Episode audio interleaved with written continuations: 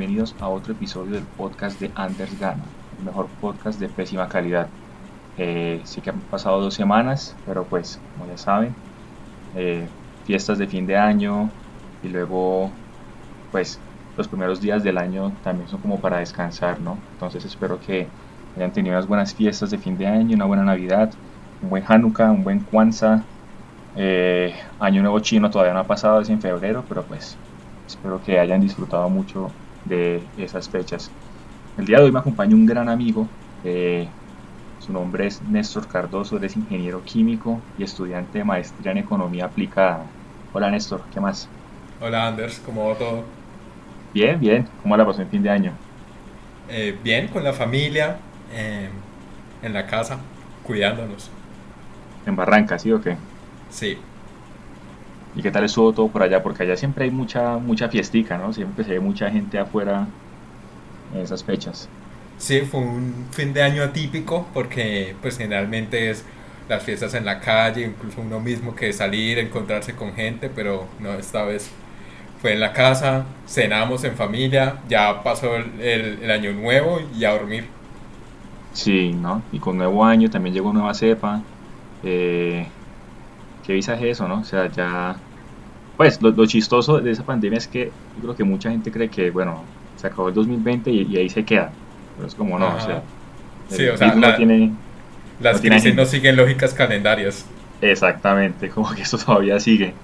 Pero usted sigue en Barranca, ¿no? No ha llegado a Bogotá todavía. Yo estoy en Barranca, pues estaré este mes acá, eh, esperando que pase la cuarentena en Bogotá para ya volver dentro de un par nice. de semanas. Bueno, qué chévere. Bueno, Néstor, ¿de qué vamos a hablar hoy con nuestro público? Entonces, hoy vamos a hablar es de economía ambiental. Economía ambiental.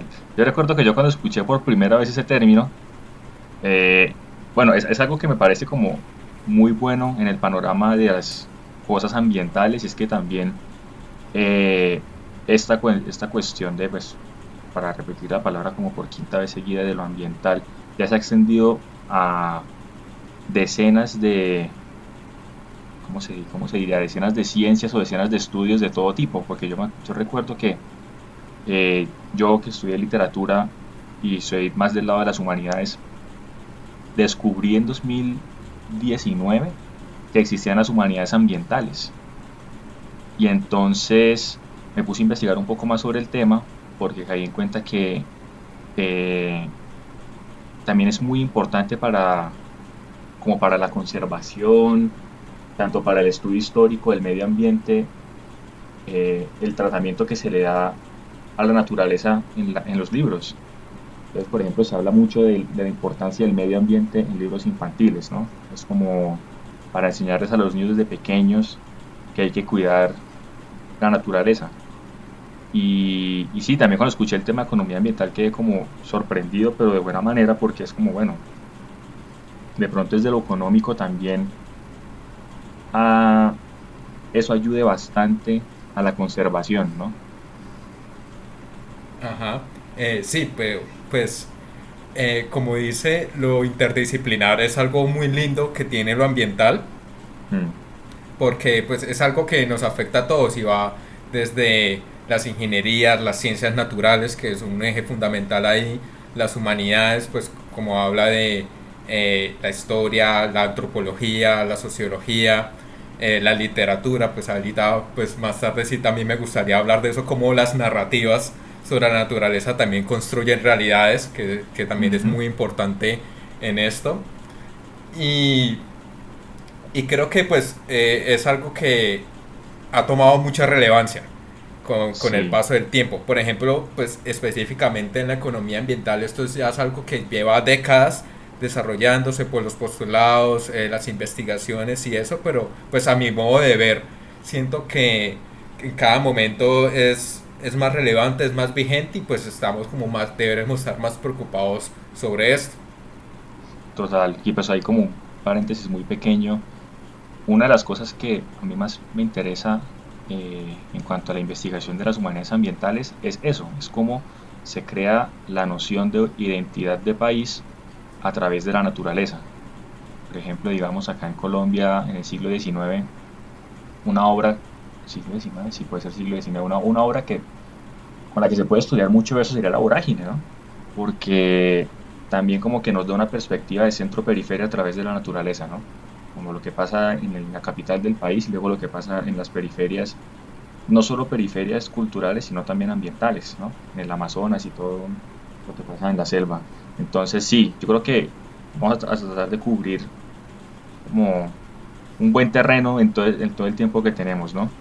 Empezando por la tragedia de los comunes, que es la tragedia de los comunes. Entonces, eh, esto es algo que es inevitable no mencionarlo cuando se va a hablar de economía ambiental, ya que es una de las ideas que, que se empieza a hablar cuando se empiezan a ver los cursos de este tema, los libros que, que hablan de esto. Y la tragedia de los comunes, esto es un artículo que sacó el bioquímico Harding en la revista Science en 1968. Entonces, ¿de qué habla esta tragedia de los comunes? Esta vez nos ubicamos en 1968, estamos en medio de plena Guerra Fría.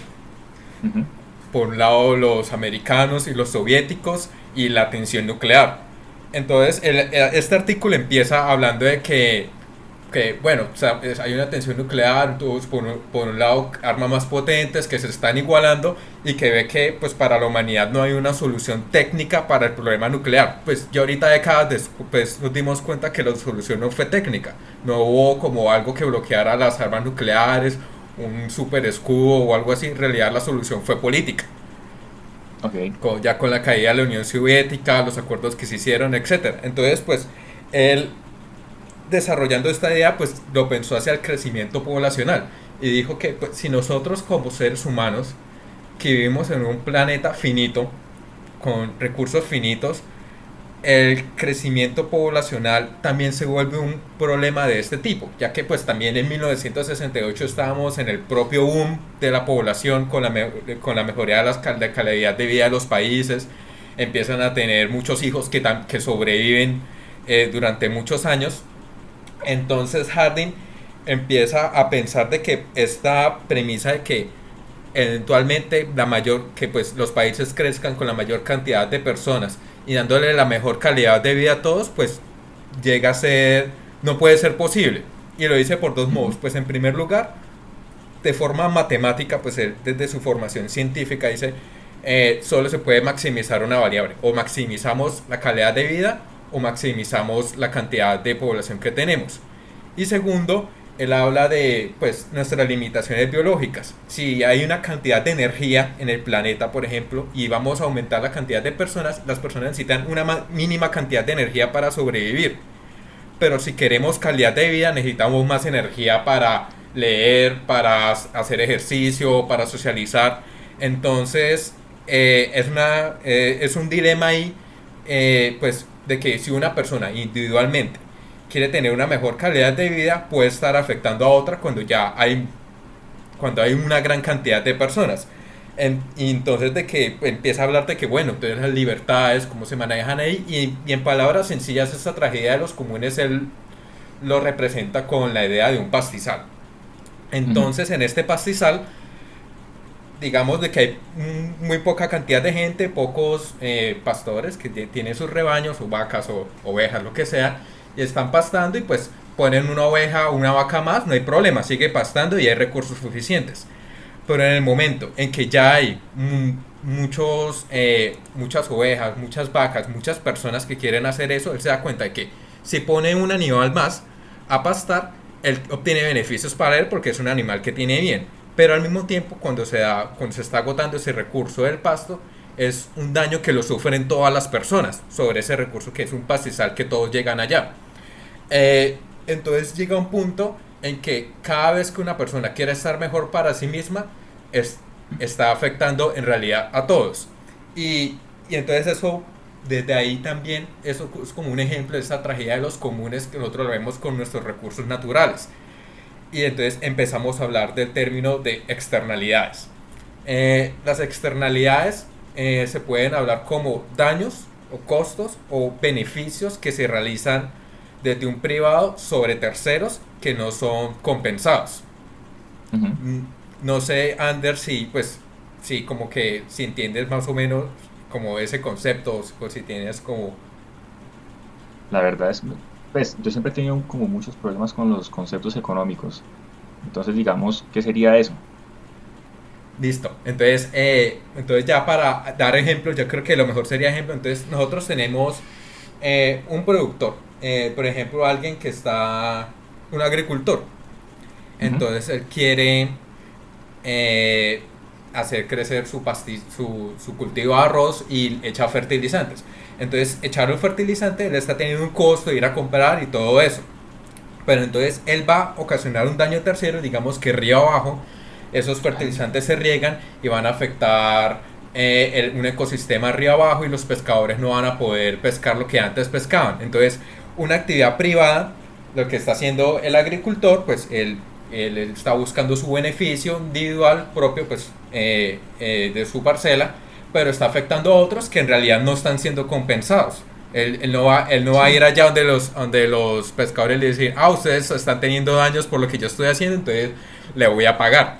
Mm. Más o menos esa es la idea de, de, una externalidad.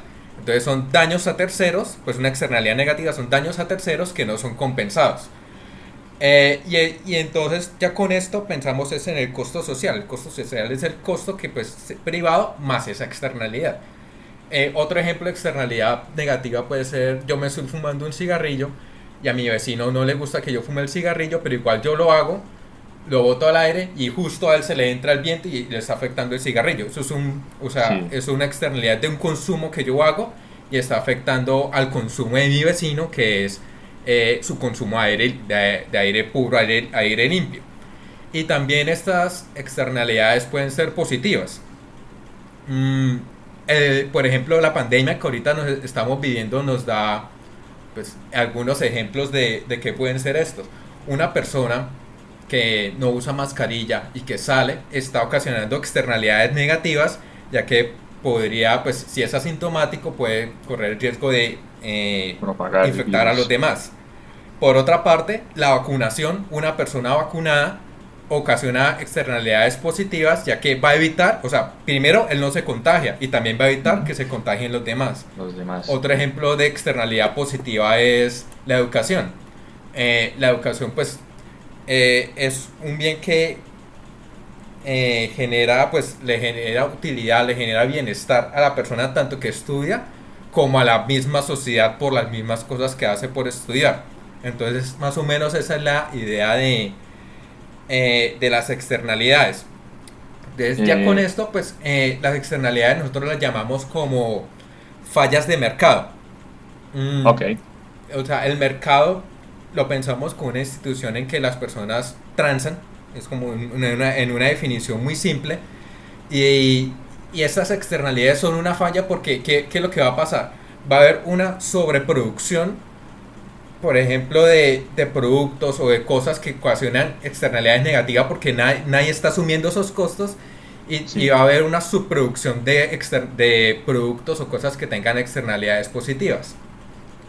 Eh, entonces esto es una idea central en la, en la, economía ambiental, ya que lo que nosotros queremos es que eh, estos daños, estas cosas que se, generan por las mismas actividades humanas, puede, eh, esas externalidades puedan ser en realidad compensadas a, los que quienes están, o por lo menos el privado pueda asumir esos costos sociales para que lleguemos a un punto de eficiencia, en un punto, y ese punto de eficiencia se define más o menos de que lo que el costo, el costo que yo ocasiono va a ser igual a los beneficios.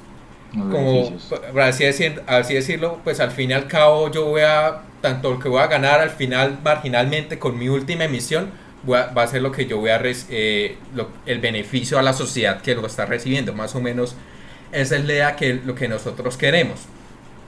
Eh, a mí me parece digamos un poco curioso que bueno escuchando hablar como de las cuestiones de la externalidad me da un poco la impresión de que la gravedad de estas prácticas está como ligada casi bueno casi no pero sino que sí como que está ligada más que todo como al crecimiento poblacional, ¿no? Más que incluso que a las prácticas propias que tienen efectos sobre el ambiente. Sí, y, ambas, tanto al crecimiento poblacional como al, y como al mismo desarrollo de, de las comunidades, de los países, ya que pues la idea es tener cada vez mejor calidad de vida eh, y por tanto vamos a tener que consumir más recursos, eh, afectar más pues nuestro ambiente, pero entonces ¿quién paga por eso? Mm. Eh, entonces con esto también acá esa tragedia de los comunes es algo que yo me salté, es importante también hablar de la taxonomía de bienes. Nosotros podemos tener dos dimensiones, más o menos, que es la excluibilidad y la rivalidad. Entonces, que, son bienes que son, pueden ser excluibles, es decir, de que si yo lo tengo, yo puedo decirle a alguien más que usted no lo puede tener. Entonces podemos tener, y la rivalidad es que si yo lo tengo, nadie más, o sea, si yo lo tengo, nadie más lo, lo puede tener. Un bien no rival es un bien que si yo lo uso, otra persona también lo puede usar, pero como que no se va a gastar, por así decir. un ejemplo pues, tonto, un ejemplo pendejo podría ser que como un parque público, por así decirlo. Así es, o sea, yo uso el parque pero y otra persona también usa el parque y los dos lo estamos usando y pues estamos bien. Entonces, un bien privado que es, es un bien que es de fácil exclusión, que yo puedo excluir a los demás eh, y, que es, y que es rival. Por ejemplo, mi computador o mi televisor. O sea, yo lo tengo, es solo para mí. Eh, es, yo excluyo, nadie va a entrar a mi casa a ver en mi televisor porque no. y, y si yo lo estoy viendo, nadie más puede ver eh, por ejemplo, yo estoy acá solo en mi cuarto, nadie, nadie más para venir y decir, ah, me lo llevo y yo lo voy a verlo porque ya lo estoy viendo. Eh, y tenemos los que son de fácil exclusión, pero no son rivales, que son los conocidos como los bienes club. Eh, ahí podría ser, por ejemplo, Netflix. Netflix es una suscripción más a Netflix, no va a gastar el Netflix de la otra persona. Sí. Entonces es un bien pues con el que uno paga, uno puede acceder, por ejemplo, y, está ahí. Y están los bienes comunes que son de difícil exclusión y rivales, que son por ejemplo las eh, un banco de peces, la misma biodiversidad, y ahí es donde se concentra esta tragedia de los comunes que hablábamos de, de Harding, en donde las personas pueden tomar estas cosas y ocasionan daños a todos los demás. Eh, pues y ya con, con, ese paréntesis de la taxonomía, eh, uno empieza a decir, pues bueno, está, entonces está, estamos hablando de que las externalidades negativas son daños que se ocasionan, pero ¿dónde están esos daños? Hay un concepto que se llama como concepto de frontera. Fue, pues, la primera vez que apareció fue en el año 1997 eh, en un paper de Constanza, es de los servicios ecosistémicos que son como servicios que provee la naturaleza a, a las personas. y, ojo, que ese es el tema central pues de esta discusión, ¿no?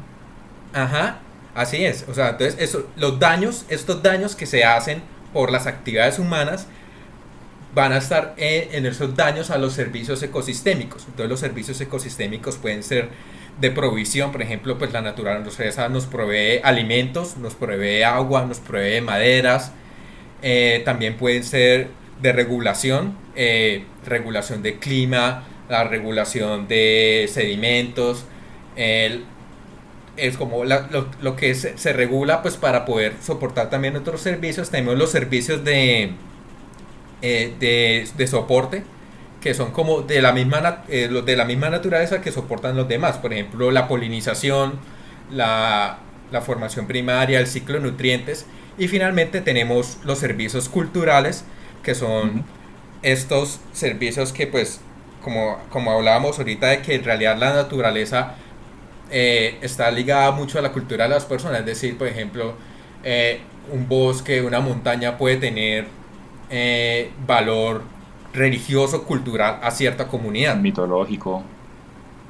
Ajá. Lo que me causa mucha curiosidad del término servicio ecosistémico es que es como, como una cuestión inevitable de que sí o sí debe haber una explotación del ecosistema para poder subsistir de alguna manera o sacar cierto beneficio, ¿no? Entonces prácticamente como una cuestión de cómo mitigar ese impacto sobre el medio ambiente, ¿no?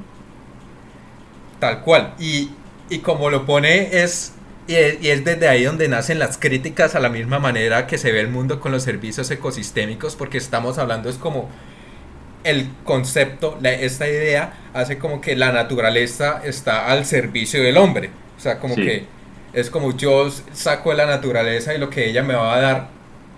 Y, y esta misma metáfora de los servicios ecosistémicos empieza a ser, digamos, desde ahí, la idea es de poder nosotros poder valorarlo. Entonces, ¿cuánto, cuánto valoramos eh, los alimentos que nos da, el agua que nos da, la regulación del clima?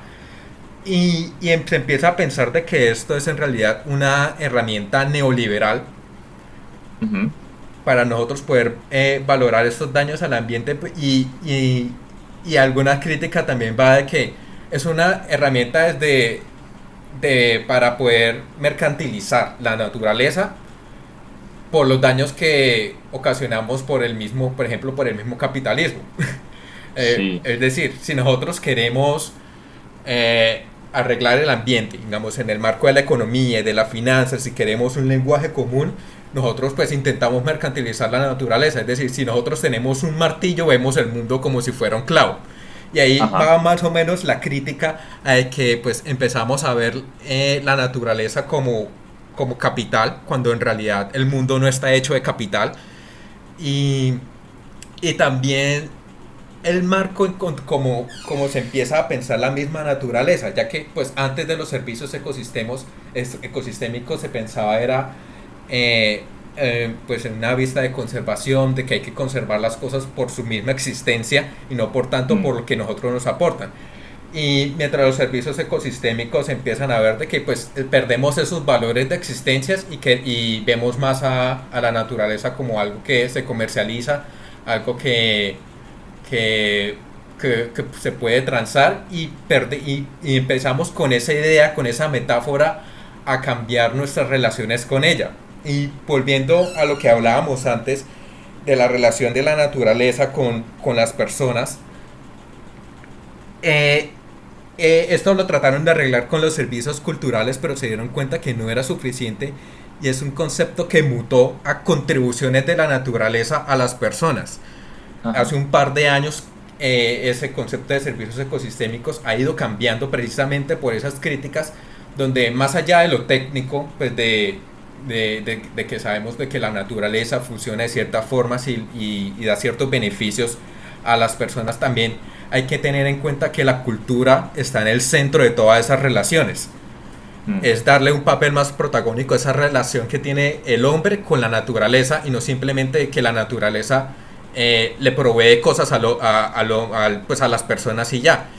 Mm, un ejemplo de esto es la lo que digamos me causa mucha curiosidad de eso es como que yo creo que, bueno, incluso yo que lo estoy pensando en este momento y muy desde mi ignorancia, creo que es muy difícil no ver a la naturaleza con esos ojos, ¿no? Porque digamos yo trato de pensar en un montón de factores y yo veo que digamos en todos esos factores hay energía. Por ejemplo, digamos que los combustibles fósiles son súper dañinos y uno puede decir, no, bueno, combustibles fósiles no. Ahí debe haber otra fuente más limpia de energía. De pronto la energía eólica. Pero sí, como que todo es energía, el sol, la luz del sol también es energía, la, la fuerza del agua también es energía, entonces yo creo que también eh, hay, yo creo que ahí puede salir esa principal crítica a los servicios ecosistémicos, ¿no? que prácticamente todo se puede como ver como un producto económico y explotable, más o menos. Ah, exacto, o sea, es como queremos eh, como que todo incorporarlo a, la explotación, a, qué es, a qué es lo que puede dar beneficios. Cuando uno se pregunta, nosotros queremos conservar la naturaleza es para que nos dé beneficios incluso monetarios, como ya en el marco de, de por ejemplo, de las finanzas. Eh, entonces, como que no, todo siempre tiene que eh, generar para el crecimiento económico y esto da incluso para la especulación. Digamos de que eh, de cierta especie eh, tiene menor cantidad de, de, ejemplares, entonces ahora cada ejemplar vale más.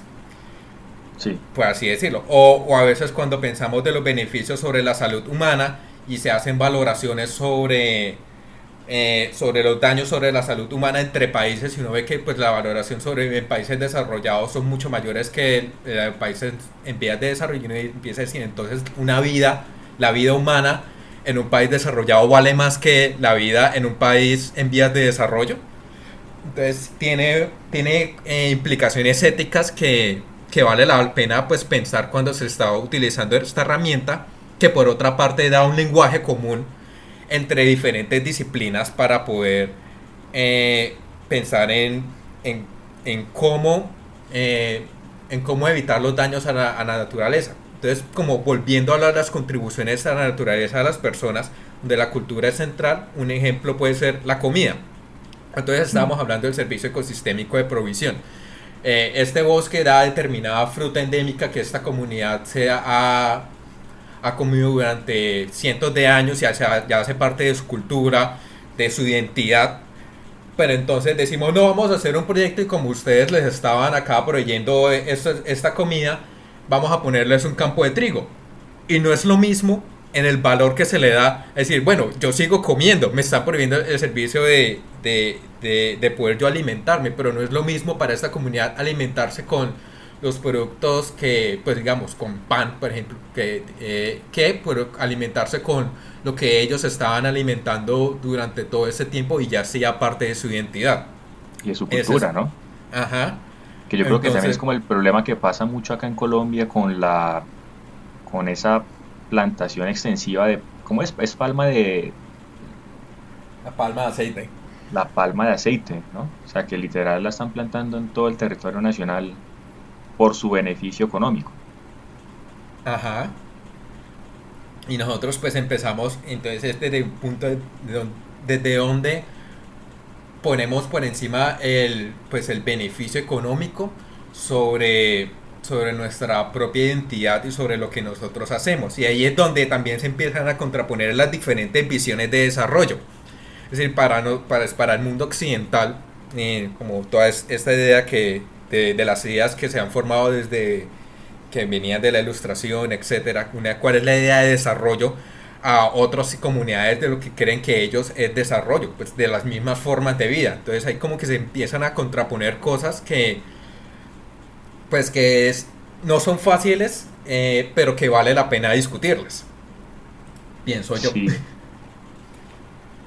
No, es que es, es, como un campo que a, mí una cosa que también me causa mucha curiosidad de cómo las políticas económicas relacionadas con el medio ambiente es un poco, es como, se siente casi como que hay países que tienen la necesidad de meter la cucharada en las políticas económicas de otro, ¿no?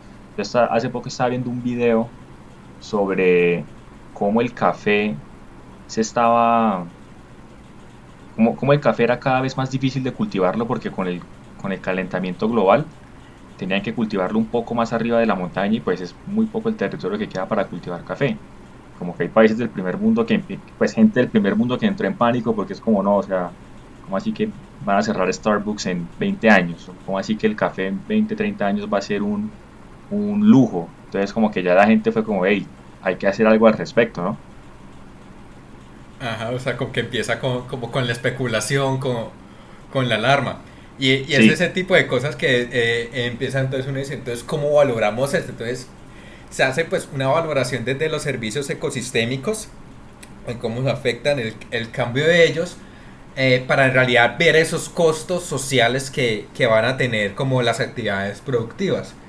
Y finalmente, pues, eh, desde la economía también se estudian como estas herramientas de política que se dan, eh, que tienen diferentes taxonomías, pero se, se, dividen en dos, como una parte que son de comando y control, por ejemplo, podemos poner un estándar. Eh, se pueden hacer vertimientos hasta tanta concentración de este, de ese contaminante, o por ejemplo, prohibiciones. Se puede, este mes no se pesca. Cosas así que son de, que requieren de mucho monitoreo. Y también tenemos por otra parte pues eh, instrumentos económicos que, son más de pues poner impuestos, por ejemplo, eh, por emisión, por contaminante, o, también de creación de mercados. Es lo que se escucha últimamente, lo que es los mercados de carbono, que se pone una cantidad determinada, pues digamos, vamos a un mercado de carbono de 400, gigatoneladas. Entonces como que se reparten esos permisos para, para producir ese carbón entre diferentes empresas. Entonces las empresas mirando sus costos, sus cosas, van vendiéndose unas a otras esos permisos. Y por ejemplo a los economistas les gusta mucho eso porque puede llegar a ser eficiente desde el punto de vista social, desde que las empresas van a eh, van a emitir hasta de lo que le permite su capacidad, no van a tener, eh, van a poder cubrir esos costos sociales. Y pues eh, eso es chévere porque eso pues define una cosa, pero también tiene otros, otros peligros, porque si se ponen más permisos de lo que en realidad no se, no, no se midió bien cuánto era la cantidad de seda que se tenía, por ejemplo, el precio se puede desplomar y, la tonelada de carbón se vende a precio de huevo, que es lo que pasó en el mercado europeo de, de carbón hace unos pocos años. Entonces, como también hay que tener en cuenta esos riesgos que tiene poner estos, estos instrumentos de mercado. Otro muy chévere son los pagos por servicios ambientales. Eh, eso pues eh, se, está, se intenta implementar sobre todo en países en vías de desarrollo, sobre todo en Latinoamérica, y se trata de que yo tengo una parcela y ahí hay un bosque. Pero entonces me dicen, oiga, no tal ese bosque porque ese pues tiene un valor ecosistémico importante. Entonces, lo que usted iba a ganar poniendo unas vacas ahí en, e, en ese bosque, yo se lo pago y usted consérvelo. Eh, eso, es, ah. es, eso es como también otra herramienta que, que se está estudiando y pues que es bastante interesante de cómo manejar sobre todo para eh, para comunidades en que puedan mejorar sus ingresos sin necesidad de, de afectar eh, el ecosistema. Pero entonces ahí como se, eh, entonces empieza a criticar también de que, ok, entonces pues empezamos a conservar es porque nos pagan, pero no porque queremos conservar. Sí, no porque quieren. Ajá, o de que este pago va a ser durante cinco años y después qué pasa. Pues ahí han habido también estudios de que dicen, no, pues en ocasiones eh, la gente como que no afecta sus, sus percepciones sobre la naturaleza y, y siguen conservando y, otras veces como que dicen no, como que si los afectan y si, si les dejan de pagar pues talan eso.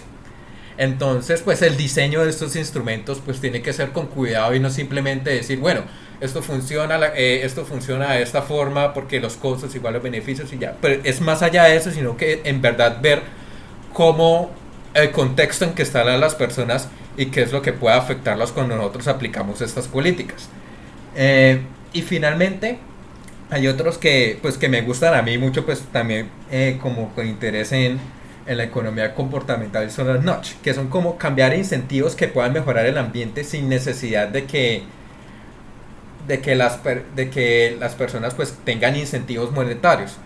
Eh, por ejemplo, yo le pregunto a Anders, ¿usted siente que cuando va a la tienda y ahora que tenemos el impuesto a las bolsas plásticas, en realidad comprar mm. una bolsa plástica afecta a su bolsillo. Para nada. Entonces, pero entonces, ¿usted por qué decide no comprar la bolsa plástica y llevar su, su propia... El taleguito. El taleguito. Eso. Sí, no, pues precisamente por el impacto que tiene el plástico sobre el medio ambiente. Ajá, y, y, eso, y, eso, y eso es muy interesante esto, porque ese es un impuesto, pues impuesto a las bolsas plásticas, por ejemplo, para la clase media no lo va a dejar pobre ni nada, porque son 20 pesos, pero lo que da es una connotación negativa con un valor mínimo, pero le da una connotación negativa al plástico, entonces la persona dice, no, prefiero no usar plástico y llevar mi taleguito para hacer el mercado. Entonces, eh, eso es chévere, como por esa parte, que tiene costos muy pequeños y que al fin y al cabo pues en realidad sí, sí van a tener impactos. Otro que, por ejemplo, se hace en Estados Unidos es, eh, y, a veces, y, acá en, en, Colombia también es, por ejemplo, utilizar el pensamiento social. Entonces le llega a usted recibo de la luz y el recibo de la luz le dice, ah, usted este mes, usted gastó, usted, usted gastó más que sus vecinos. Gastó más. Ah. Entonces yo, yo, ¿cómo voy a gastar menos? O sea, que este mes voy a gastar menos. Eh, y, más, o Casi como una competencia muy chistosa, ¿no? Es una competencia muy chistosa, pero que hace parte de, de, cómo nos comportamos nosotros. Sí, claro. Entonces, como, y no sé también si ha notado, creo que es en el recibo de, de agua o de luz, que hay un semaforito. Entonces, el semaforito uno le dice, ah, está en verde, ah, listo, eh, estás consumiendo menos o no has superado tu promedio. Luego aparece en rojo, como no, eh, este mes se consumió mucha agua, es como, y uno dice, uy, no, como así que tengo el semáforo en rojo? ¿Sabe que el siguiente mes voy a tener el semáforo en verde? Entonces, como ese tipo de, intervenciones también son interesantes eh, para poder, pues, eh, mitigar estos daños al ambiente. Entonces, uno, estas herramientas se empiezan a valorar como la eficiencia, pues, como la eficiencia económica, que los costos... Mm marginales sean igual los beneficios, pues es muy técnico. La coste efectividad. Sí, porque digamos que yo creo que lo más importante a rescatar de, ese, de esa herramienta, uno, yo creo que uno, pues la persona promedio no tiene la educación para saber cuántos kilovatios está gastando en un mes y aunque a mí me interesa mucho como los, los residuos que yo genero y ser muy consciente ambientalmente, yo no estoy contando ¿no? los segundos que tengo un bombillo prendido. Pero si cada mes sí estoy, sí estoy recibiendo como una especie de feedback que me dice a mí como, bueno, esto es un gasto moderado, esto es un buen gasto, que me está diciendo como que, hey, está excediendo. Yo internamente empiezo como a, a bajarle, ¿no? Si me están diciendo, por ejemplo, que me estoy excediendo, internamente digo como, bueno, listo. E, empiezo a examinar, ¿no? Como qué es lo que tengo prendido de más, ¿no? De pronto dejé el televisor prendido media hora más o dejé una luz prendida y ni siquiera estaba en esa habitación. Creo que eso es como lo, lo ¿no? como el gran valor que tiene esa herramienta. Exacto, como eh, nos pegas a nosotros de una manera sencilla, pero que nos hace pues intentar cambiar lo que nosotros hacemos. Sí, entonces eh, digamos, eh, pues a los que estén oyendo esto, póngale mucho cuidado a los recibos. póngale cuidado a los recibos. No por lo económico. Como esas esos tips, esas, esas cosas para que podamos cambiar lo que hacemos.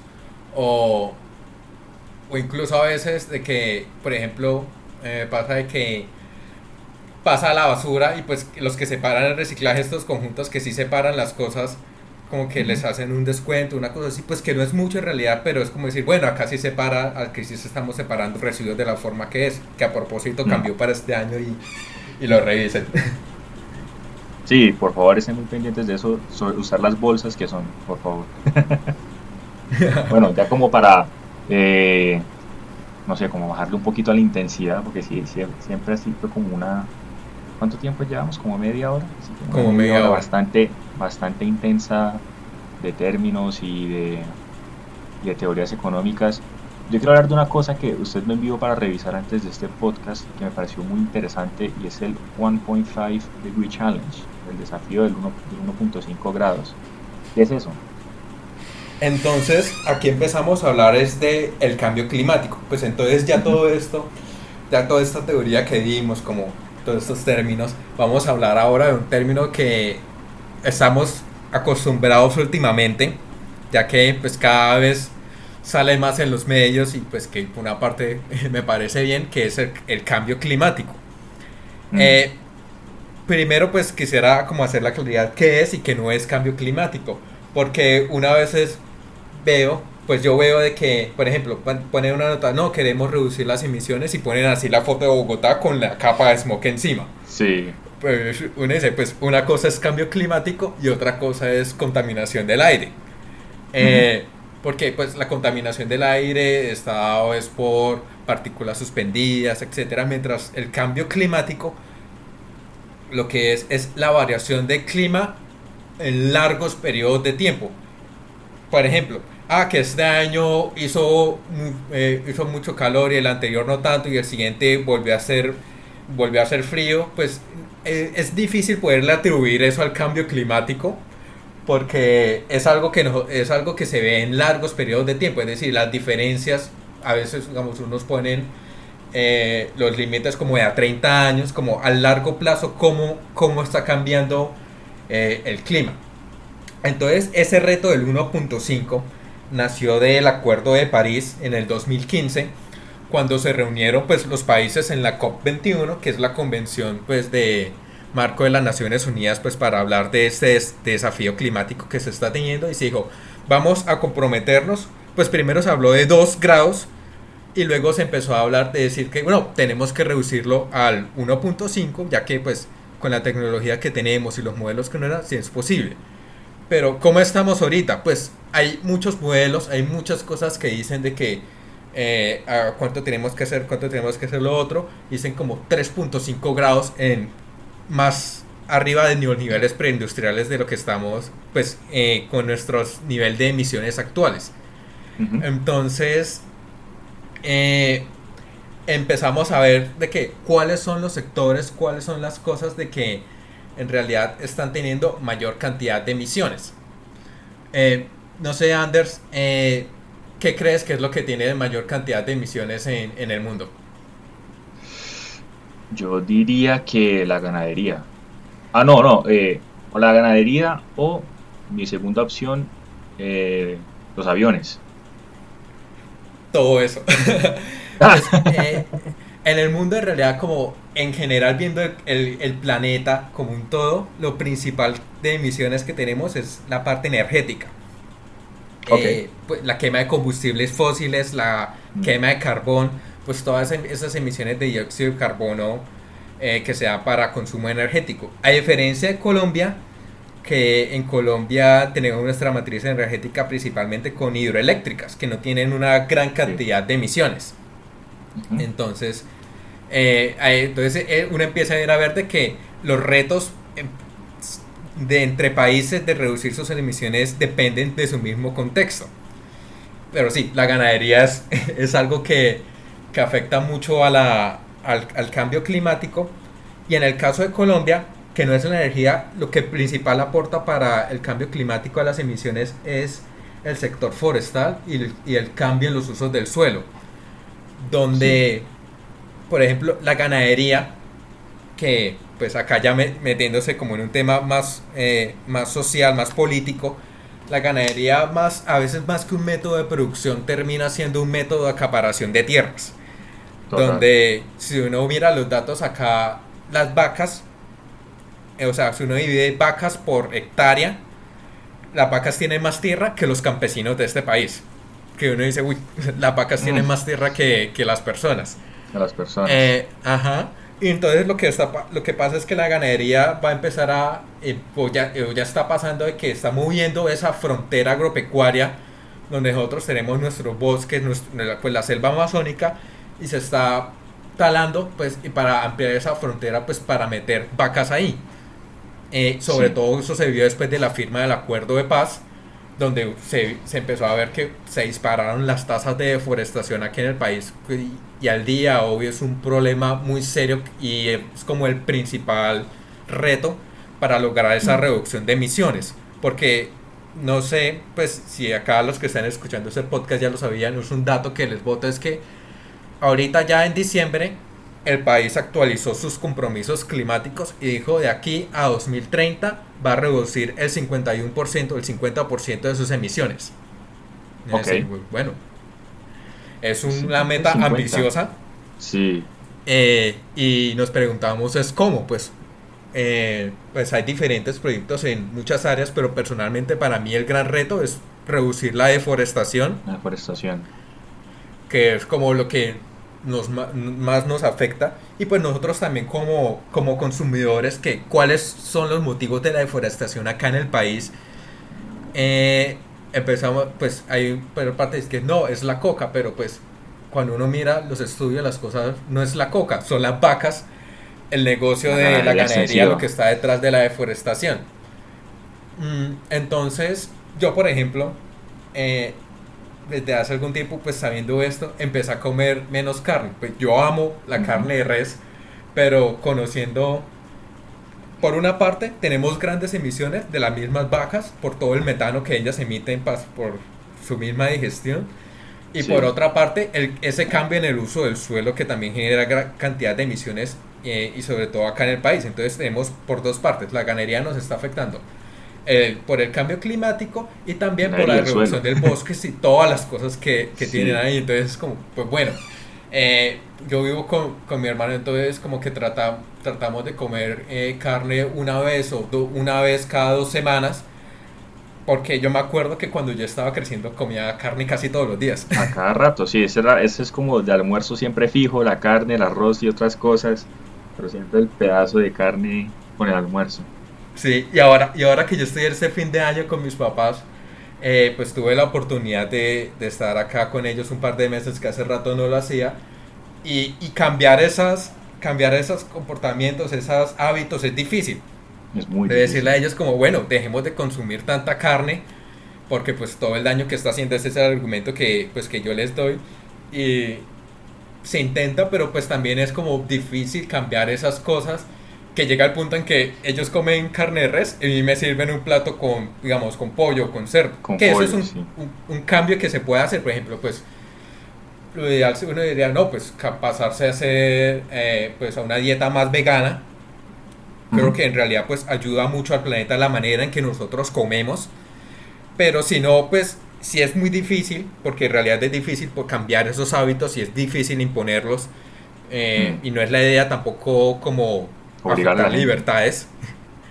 Eh, cambiar a, otras cosas, por ejemplo, cambiar al cerdo, cambiar al pollo, que igual tienen pues su nivel de emisiones, su pero huella, pero más el mismo nivel de emisiones que la res.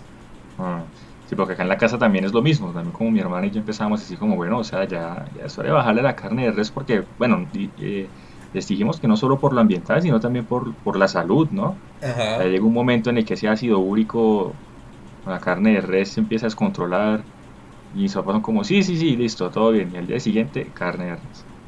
Es como, bueno. Y sí, también estamos como en la misma situación suya de que pues a mí me sirven otra cosa y ellos se comen su carne de res. Pero sí, es algo que toca bajarle. Ajá, y yo, y pues es un, es algo que pues que es, es de tiempo. Como pues con el tiempo cambiar esos hábitos y como ver como qué herramientas también como nosotros desde consumidores, cómo podemos ser responsables con lo que nosotros hacemos. Eh, y ya pues también hablando de nivel global, de cómo queremos afectar el cambio climático, se empiezan a poner esas metas de emisiones. Eh, y viene una discordia también que también es del tema político, es decir, qué países tienen que disminuir más emisiones que otros. Entonces uno dice, los países que tienen más población, los países que contaminan más, dice no, eh, o, o, los países que ya han emitido más históricamente, Mm. Eh, o, ah, no, los países que más ricos tienen que deducir más. Entonces, como cada uno es a defender lo suyo. cada, uno es a defender como uno está y es muy pasional también, pero eh, pues también es política de, de, cómo debe ser esa forma y es complicado porque uno puede decir, no, sí, tenemos que reducir las emisiones, pero ¿cómo pues vamos a ir a un país que está en vías de desarrollo y pues que sí requiere grandes cantidades de energías para realizarlo? Y dice, no, no, no, no, usted no puede emitir cuando el país rico que llegó a esos niveles de desarrollo lo hizo quemando gran cantidad de combustibles fósiles. Sí, es que ese, es, eso también lo estaba viendo y me sorprendió mucho cuando lo leí, porque no, pensé que eso fuera un factor. Pero sí, o sea, es cierto, es como digamos una persona que tiene mucha plata, una persona que es millonaria y se hizo millonaria a punta de prácticas dudosas. La persona que es pobre y quiere llegar a ese nivel va a decir, pero si usted lo hizo, ¿por qué no lo puedo hacer? ¿No? Pero la persona rica es como, no, usted no puede hacer eso. Total. Entonces ahí empiezan a ver cosas como, no, bueno, entonces que los países ricos sean los que den el dinero a los países en vías de desarrollo, o que faciliten la transferencia tecnológica, o que sea con el nivel de emisiones.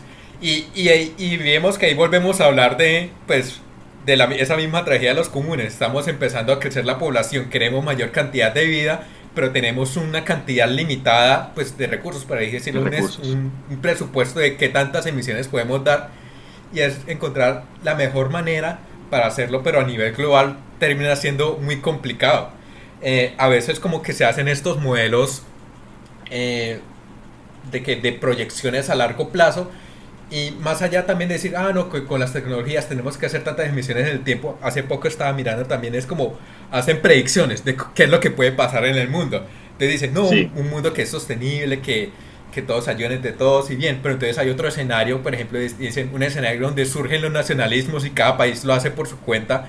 Es un, es un mundo en el que pues nadie coopera, nadie hace nada y y pues que por, por, por, esa misma geopolítica que se da no, no podemos cumplir los, eh, los objetivos para lograr esa meta del 1.5 que pues es lo que dirían que para tener menos daños eh, por esto del cambio climático. Y además que ese es el gran problema del cambio climático no pues un par de cosas que yo pues que cuando vi la página que me pareció muy interesante pero también me hizo pensar en unas cosas en particular. Por ejemplo eso digamos un país pequeño qué sé yo, imagino que el país que más contamina en el mundo o es Estados Unidos o es China, ¿no? Uno de esos dos. Ajá, es China, y el que tiene mayor cantidad de emisiones. Exacto, entonces un país, qué sé yo, Bolivia, va a decir como, yo porque tengo que atenerme a esas normas si en, en las gráficas, en los resultados, yo soy el 0.0000001. Díganle a China, que es el que más contamina, y déjenme a mí sano, o sea, como que a mí no me impongan políticas ambientales, a pesar de que sí está contaminando y también está eh, influyendo eso también pasa con las personas, ¿no? Porque digamos, si uno ve la, lo del 1.5 grados, es, es algo que está como apuntado hacia las empresas, ¿cierto? Ajá. Como a las empresas y los países prácticamente. Entonces, claro, una, una persona puede decir, como eso no es problema mío, como sea yo con mi carrito que no le hice la técnico-mecánica botando humo así en la ciudad, como que eso no es conmigo porque yo no estoy contaminando mucho comparado con una empresa. Y creo que ese es el, pues, como en esencia uno de los grandes problemas del cambio climático, ¿no? Que es como echarle la culpa a otro, como un tingo, tingo, tango, ¿no? Es como, no, pues, no me mira a mí, mira a la empresa, no, no mira la empresa, mira el país, no, no mira, el país, mira esta región, mira el otro mira este continente, exacto, sí, mira este otro país. Eso es lo que, pues, esa fue la primera impresión con todo lo que me envió para leer y, e investigar para este capítulo. Ajá, sí, digamos, ahí como, pues ya que, que, es, que, ya que estamos como acabando de terminar de hablar de eso, es un concepto interesante que se llama los free riders, como es, como esta persona es como, como, bueno, todos van a hacer esfuerzos, pero entonces, ah, yo para qué lo hago si otra persona más lo va a hacer y yo me acomodo así. Entonces, todos van a decir, listo, todos nos acomodamos. O por ejemplo, China. China diría, que es el que más emite. No, pero si usted emite por persona, soy el que me emito menos por persona que en Estados Unidos. Que Estados Unidos emite, no sé, me emito 10 veces más que yo. Entonces, como que empiezan todas esas cosas a, a darse entre sí y es una discusión que tiene que darse y yo creo que pues, en, pues desde la economía ambiental damos un concepto eh, técnico de cómo deben ser las cosas, pero empezar a, a mirar todos estos temas ambientales de acuerdo al, contexto en que, que están, eh, es como el reto que se tiene. Eh, mirar implicaciones sociales, implicaciones políticas, etc. Y finalmente también nosotros como ciudadanos, que, es lo que nosotros hacemos con nuestras acciones individuales y también eh, nosotros, por ejemplo, como elegimos a nuestros representantes que en realidad quieran hacer estas políticas, que no sea para quedar bien ellos, porque ellos no son los que van a quedar bien, porque no se van a ver resultados en el tiempo que dura un gobernante, sino que es los cuatro años. a largo plazo, es algo intertemporal. Entonces, como ese es como el mensaje que, pues, que quiero dar, que a veces estas cosas terminan siendo, pues, más allá de lo técnico, termina siendo también algo político y, ver todas las implicaciones pues de equidad, de justicia, que al final tienen estas cosas porque a fin de cuentas los afectados son las personas. Claro, yo estaba pensando mucho en una, hace poco estaba viendo como una especie de documental sobre el año del, regreso, de Year of Return, sobre, bueno, es como, es como una cosa que se celebra en Ghana de, de cuando llevaron esclavos a Estados Unidos. Entonces una de las personas, un gringo que fue, pues, fue a visitar, un gringo negro que fue a visitar Ghana, decía que la lucha, pues, y me recordó mucho a eso, ¿no? porque la, lucha por el cambio climático es como la lucha contra el racismo, es una cosa que eso lleva tiempo. Y él decía como, yo lo que voy a hacer es que voy a plantar una semilla que yo sé que yo no voy a ver ese árbol, pero mi, mis, mis nietos, mis hijos, las siguientes generaciones van a disfrutar de ese árbol. Y es lo mismo con el cambio climático, o sea, es como yo creo que como que el, mensaje, pues ya yéndonos full fábula, full cuento de los hermanos Grimm en este capítulo, es... sí, el, el, mensaje es un poco, es, es de todos, ¿no? Desde lo más, desde los niveles más altos de la sociedad hasta los más bajos, todos los círculos sociales posibles. Es algo a largo plazo, sí, que no es una cosa que se debe ver de manera negativa, al contrario como pensar en... Y además que a, mí lo que me da como hasta risa, pues como un poco de rabia y risa, esa excusa tonta de, ay, pero es que yo no voy a tener hijos, a mí qué me importa lo que pase después, es como pues... Hay que dejar de ser un poco... ¿Qué sería eso? ¿Envidioso o egoísta? Egoístas. Sería como egoísta. Egoístas, exacto. Y pensar que sí, eso, eso son cosas, son procesos largos. Digamos que es también por eso por la misma razón por la que la gente le, le, vale como tanto huevo, porque digamos uno mira las proyecciones y las proyecciones son como, ah, no, sí, en 40 años va a llegar un tsunami de 70 metros que va a tumbar todo y tal, esa persona va a decir, yo no voy a estar allá eh, en 70 años. Entonces, sí, es, es también, pues, ¿no? Las recomendaciones, como una especie de resumen de recomendaciones, revisen los residuos que para que vean cuánto están gastando y cuánto pueden no solo ahorrarse el bolsillo, sino ayudar. Ayudar, total. Lo de las bolsas, ¿no? Lo de las bolsas, eh, pues también eh, de que la naturaleza es mucho más de lo que nos da, sino cómo vivimos en ella y también eh, pues saber cómo, cómo manejamos nuestro egoísmo, porque al final de cuentas es una cuestión, no sé, creo que ética o filosófica de poner nuestro bienestar actual a corto plazo sobre, para favorecer el bienestar de las demás personas sobre el mismo planeta, personas que incluso no conocemos, pero que eh, es, es, eso, como dejar de, de, maximizar, por así decirlo, eh, mi utilidad en este momento para poder dejar para los demás. Exactamente. No, muchísimas, muchísimas gracias, Néstor. Una conversación que me gustó mucho. A mí también, ¿no? Gracias por la invitación. Chévere conversar sobre estos temas que, que, me apasionan. Exacto. Y creo que va a tocar hacer otro capítulo, ¿no? De pronto, dentro de un mes, un par de semanas, volver a hablar sobre el tema porque me gustaría escuchar, pues, pues me gustaría saber de las personas que nos escuchan si de pronto después de escuchar este capítulo han cambiado algunos, algunos hábitos, han logrado hacer ciertas y como ciertas, ciertas prácticas que ayuden al medio ambiente. Si es así, pues me, lo hacen saber. Eh, el correo pues es el podcast de anders.gmail.com. Recibo quejas, reclamos, sugerencias, insultos y todo lo que quieran. Eh, Néstor, muchísimas, muchísimas gracias otra vez eh, por venir a esta conversación. Eh, recuerden, episodio cada fin de semana, esta vez sí, desde enero hasta diciembre, no más vacaciones, bueno, excepto la semana del 31 porque pues toca tomarse el descanso. Muchas gracias por escucharme, mi nombre es Anders Gana y eso fue todo. Chao.